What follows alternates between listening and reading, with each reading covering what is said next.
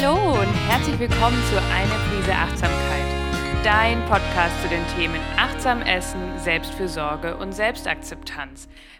Ich bin die Psychologin Laura Klinker und freue mich, dich mit achtsamen Impulsen und psychologischer Expertise in deinem Alltag zu inspirieren. Wie wunderbar, dass du wieder eingeschalten hast, auch nach der längeren Pause.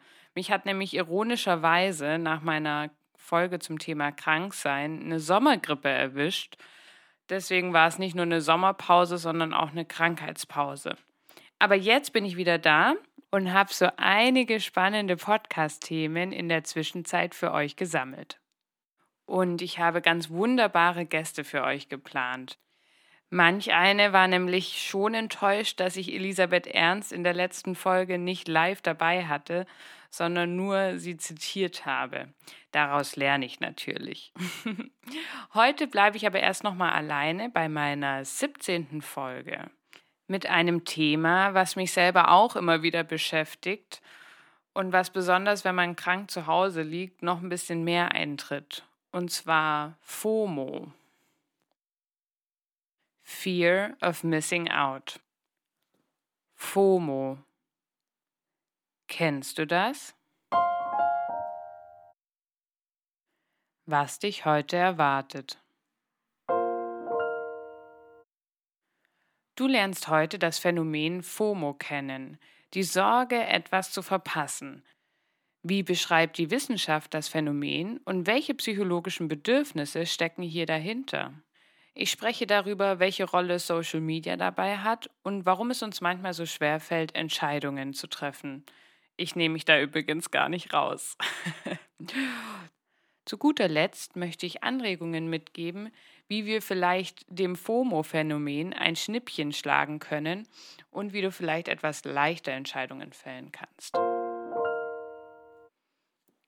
Meine Podcast-Folgen haben ja meistens eine persönliche Note und ich muss ehrlich zugeben, dass FOMO definitiv ein Thema ist, was mich auch beschäftigt. Wenn es nach mir ginge, würde ich auch auf drei Hochzeiten gleichzeitig tanzen, was für meinen persönlichen Energiehaushalt vielleicht nicht immer gerade das Beste ist.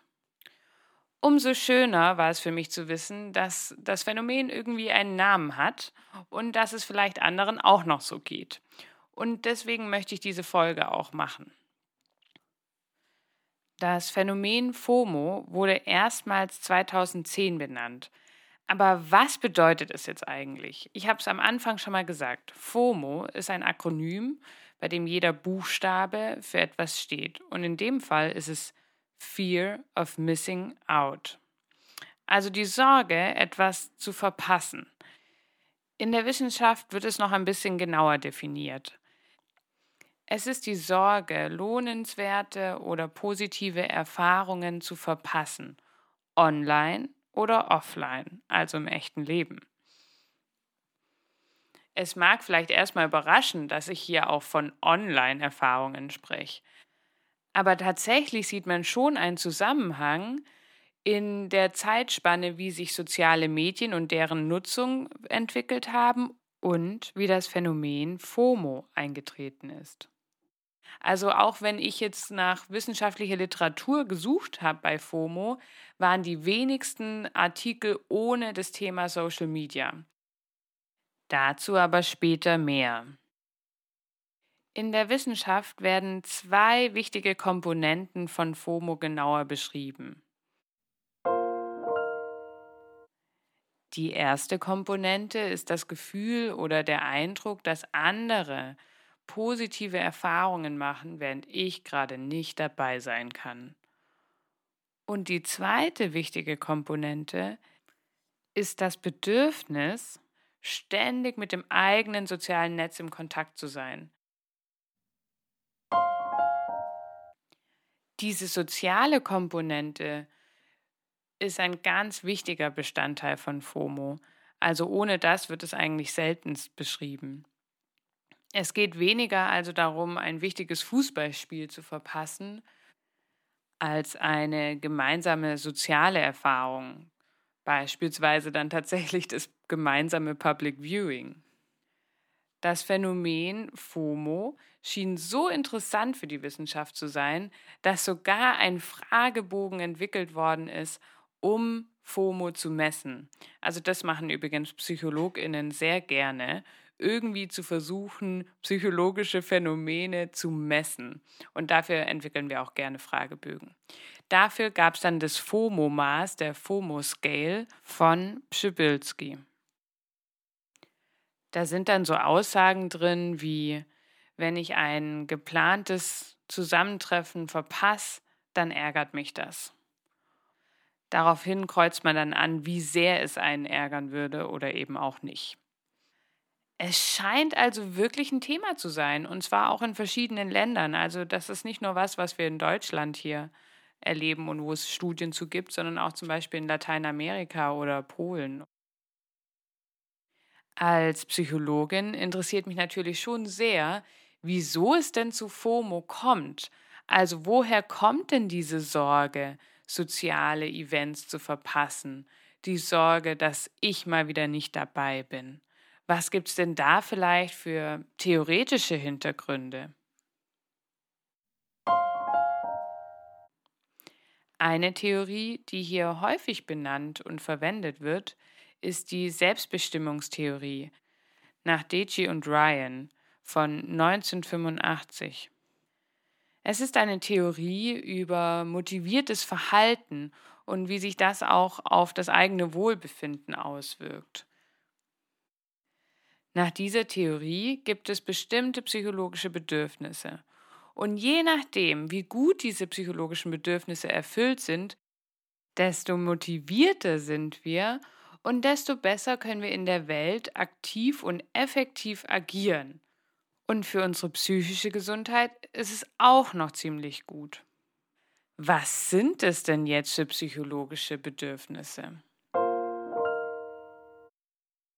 Es gibt das psychologische Bedürfnis der Kompetenz, das Streben danach, sich kompetent zu erleben, das heißt, dass meine Handlung auch eine Veränderung schafft. Damit ist jetzt nicht die Kompetenz in einem bestimmten Fachbereich gemeint, sondern vielmehr die Fähigkeit, effektiv in dieser Welt zu agieren. Das zweite psychologische Bedürfnis, was benannt wird, ist die Autonomie. Menschen streben danach, ihre Handlungen selber zu steuern. Also ich möchte selber bestimmen, was ich tue und wie ich es tue und habe nicht das Gefühl, dass ich irgendwie fremdgesteuert wäre. Das dritte psychologische Bedürfnis ist für uns heute das Wichtigste, nämlich das Streben nach sozialer Eingebundenheit. Das bedeutet auf gut Deutsch, Menschen wollen dazugehören. Sie wollen in einem sozialen Netz eingebunden sein. Diese drei Bedürfnisse sind mehr oder weniger stark ausgeprägt bei Menschen. Und das letzte Bedürfnis das der sozialen Eingebundenheit, das Dazugehören wollen, ist das Bedürfnis, das dem Phänomen FOMO zugrunde liegt. Es gibt verschiedene Erklärungen, wie sich dieses Bedürfnis auswirkt. Es gibt auf der einen Seite Hinweise, dass wenn das Bedürfnis, sich eingebunden zu fühlen, dazuzugehören, nicht ausreichend erfüllt ist, dass dann das FOMO-Phänomen noch mehr vorkommt. Umgekehrt kann es aber auch sein, dass ich einfach ein besonders starkes Bedürfnis habe, eingebunden zu sein. Also das variiert einfach von Mensch zu Mensch, ist nicht bei jedem gleich. Und wenn ich da ein besonders starkes Bedürfnis von mir aus, von meiner Person aus einfach habe, kann das auch mehr zu FOMO führen. Puh, ganz schön viel Theorie. Keine Sorge, ich höre schon auf. die Frage ist, was machen wir mit diesem FOMO und ist es jetzt überhaupt kritisch? Also tatsächlich kommen da ein bisschen die sozialen Medien ins Spiel. Also es hat zwei Folgen, von denen viel gesprochen wird. Einmal auf einer emotionalen und gedanklichen Ebene, nämlich dass ich mir viele Sorgen mache. Oh, kann ich da dabei sein? Oder wie ist es denn jetzt heute Abend, wenn ich da nicht bin? Und auch Ängste, die damit reinspielen. Und auf der anderen Ebene, auf der Verhaltensebene, kann es auch sein, dass ich einerseits bei so vielen sozialen Veranstaltungen dabei bin wie möglich und gleichzeitig permanent auf sozialen Medien unterwegs bin, um zu prüfen, wie ist denn jetzt die Party und was verpasse ich denn da überhaupt? Damit kommen wir zur entscheidenden Rolle von sozialen Medien. Was siehst du, wenn du auf Instagram die Stories durchgehst?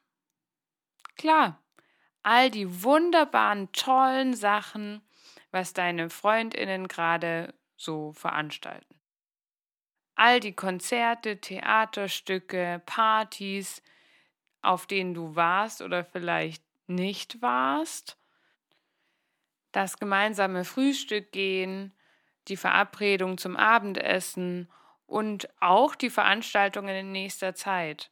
All das findest du. Die sozialen Medien machen Möglichkeiten sichtbar, die uns davor gar nicht bewusst waren. Und sie zeigen vielleicht auch Zusammentreffen von Freundinnen, wo du selber halt einfach nicht teilgenommen hast. Es gibt immer mindestens drei Partys auf Instagram, auf denen du nicht warst. Und fünf Konzerte, zu denen du eigentlich gerne gehen würdest. Und vielleicht noch drei Vorträge, die du total spannend findest, aber bei denen du eigentlich schon verplant bist. Bei all den Möglichkeiten, die dir die sozialen Medien für deine Freizeitgestaltung zeigen, bleibt deine Zeit nach wie vor begrenzt. Das Gefühl, keine Zeit zu haben, ist ja doch auch sehr verbreitet. Wobei ich die Begrifflichkeit hier wieder total spannend finde. Keine Zeit haben oder ist es eher ein sich dafür jetzt keine Zeit nehmen, weil was anderes wichtiger ist? Es geht viel um Abwägen und Entscheiden, Priorisieren und das jeden Tag. Bei all diesen Entscheidungen entscheide ich mich unweigerlich auch immer gegen etwas. Was dieser Satz bedeutet, ist mir erst bei dem Stille Retreat dieses Jahr so richtig klar geworden. Warum ist eine Entscheidung für etwas auch eine Entscheidung gegen etwas? Weil wir faktisch ja nicht alles gleichzeitig machen können. In der Wirtschaft gibt es dafür auch einen Begriff für das, was wir verpassen. Und zwar nennt man es Opportunitätskosten oder auch Verzichtskosten. Damit sind die Gewinne gemeint, die wir verpasst haben, weil wir uns für etwas anderes entschieden haben. Okay, und jetzt nochmal auf Deutsch bitte. Wenn ich daheim auf dem Sofa liege, kann ich nicht gleichzeitig mein Sportbedürfnis stillen. Wenn ich auf einer Party bin, kann ich nicht gleichzeitig für eine Klausur lernen und damit vielleicht mein Leistungsbedürfnis stillen. Wenn ich mir Zeit für mich nehme und zu Hause mit einer Tasse Tee etwas male, kann ich in dieser Zeit nicht mein soziales Bedürfnis stillen. Wir haben hier also immer Opportunitätskosten. Mir ist wichtig an der Stelle anzumerken, dass mir durchaus bewusst ist, dass ich hier aus einer privilegierten Lebenssituation spreche.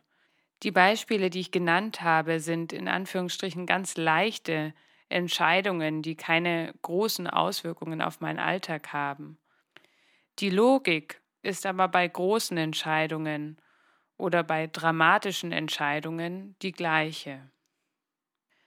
Frauen im Iran haben aktuell sehr, sehr hohe Opportunitätskosten wenn sie sich entscheiden, auf die Straße zu gehen und für ihre Überzeugungen einzustehen und diesem Bedürfnis nachzugehen, etwas zu verändern, ist das Bedürfnis nach Sicherheit für sich und die Familie in großer Gefahr. Entscheidungen. Große Entscheidungen, kleine Entscheidungen. Boah, also wenn ich da so drüber nachdenke, jetzt auch noch mit dem Begriff der Opportunitätskosten, da wird es ja immer schwieriger, eine zu fällen. Bei allen Optionen, die mir zur Verfügung stehen, bei aller Verantwortung, die ich in mir vielleicht für meine Umwelt sehe, steht am Ende die Frage, was tun? Keine Sorge, Instagram hat die Antwort für dich. Lebe jeden Tag, als wäre es dein letzter. Oder auch ganz schön, gib jedem Tag die Chance, der schönste deines Lebens zu sein. Wow, okay, das baut ja jetzt noch mehr Druck auf. ich fand den Spruch mal richtig gut, aber ich muss wirklich sagen, da war ich halt auch noch 13. Versteh mich bitte nicht falsch. Ich finde es gut, jedem Tag eine neue Chance zu geben. Ich finde es gut, nach dem Positiven zu schauen. Und ich finde es wirklich toll, wenn es einem gelingt, jeden Tag entlang seiner Werte zu leben. Aber muss dieser Druck sein? Und welche Möglichkeit ist denn jetzt die allerbeste, wenn heute noch der schönste Tag in meinem Leben werden soll? Und muss es wirklich immer das Beste sein?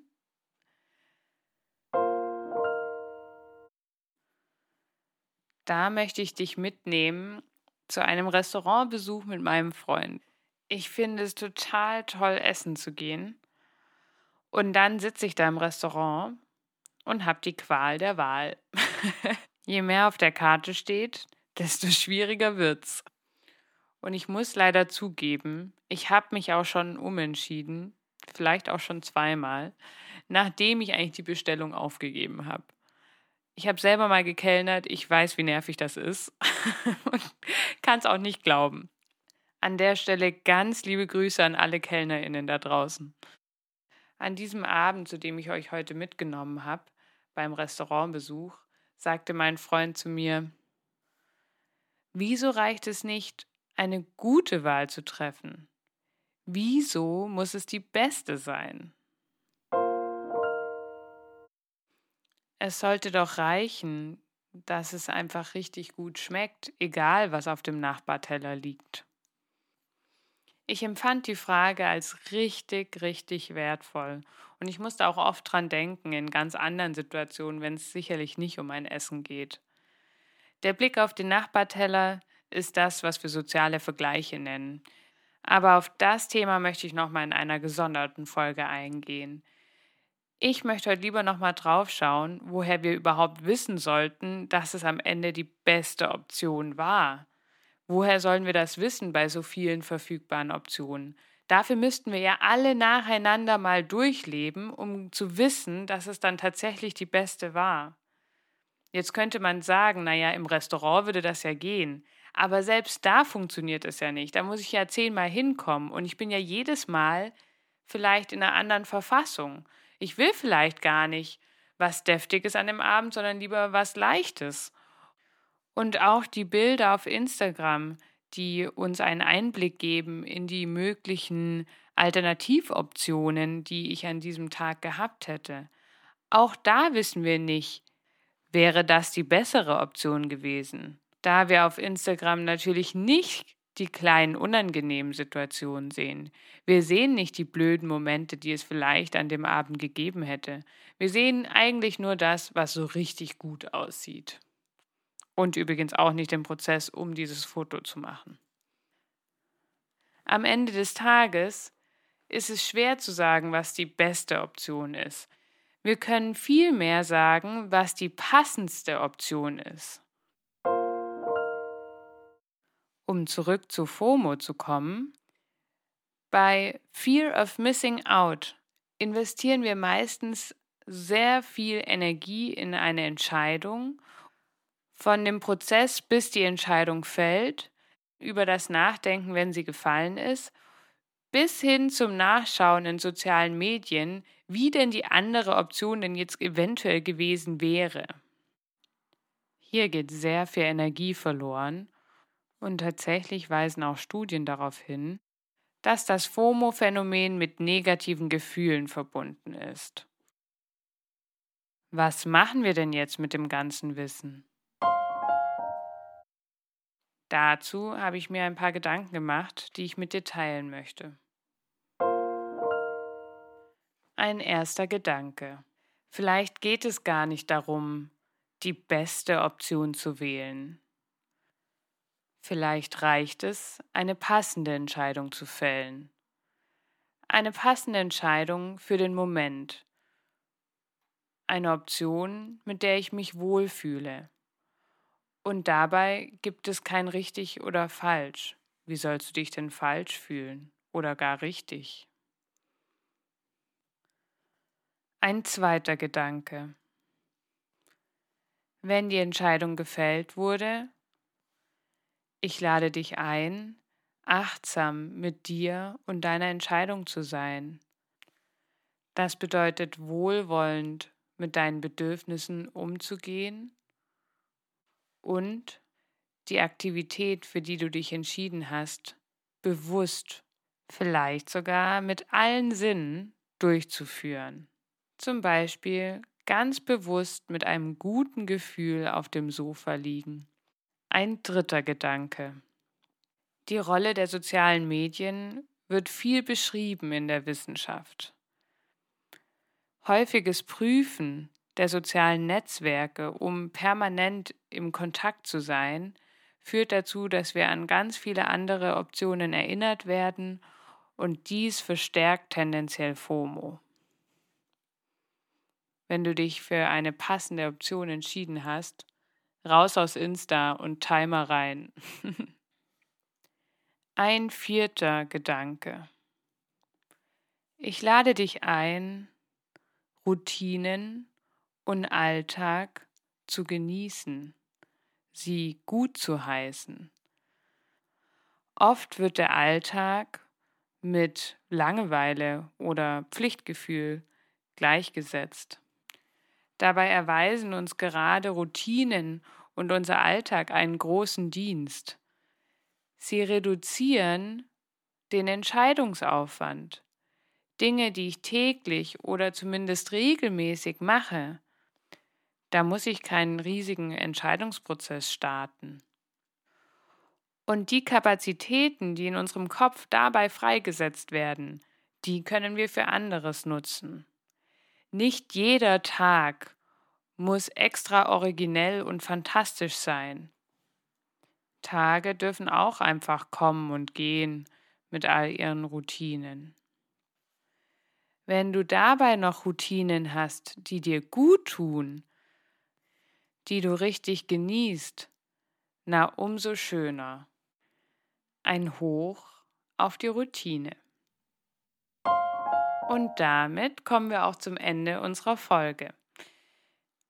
Ein kleiner Rückblick. Du hast heute das Phänomen Fear of Missing Out, kurz FOMO, kennengelernt. Du hast erfahren, dass das psychische Grundbedürfnis, sozial eingebunden zu sein, in diesem Phänomen wirkt. FOMO zeichnet sich dadurch aus, dass wir das Gefühl haben, dass andere positive Erfahrungen machen, während man nicht dabei ist und man ständig das Bedürfnis hat, mit dem eigenen sozialen Netz im Kontakt zu sein. Aus diesem Grund spielen soziale Medien eine große Rolle bei FOMO, denn sie machen viele Möglichkeiten erst sichtbar, die uns zuvor gar nicht bewusst waren. Du hast den Begriff der Opportunitätskosten kennengelernt, nämlich dass jede Entscheidung für etwas auch eine Entscheidung gegen etwas ist.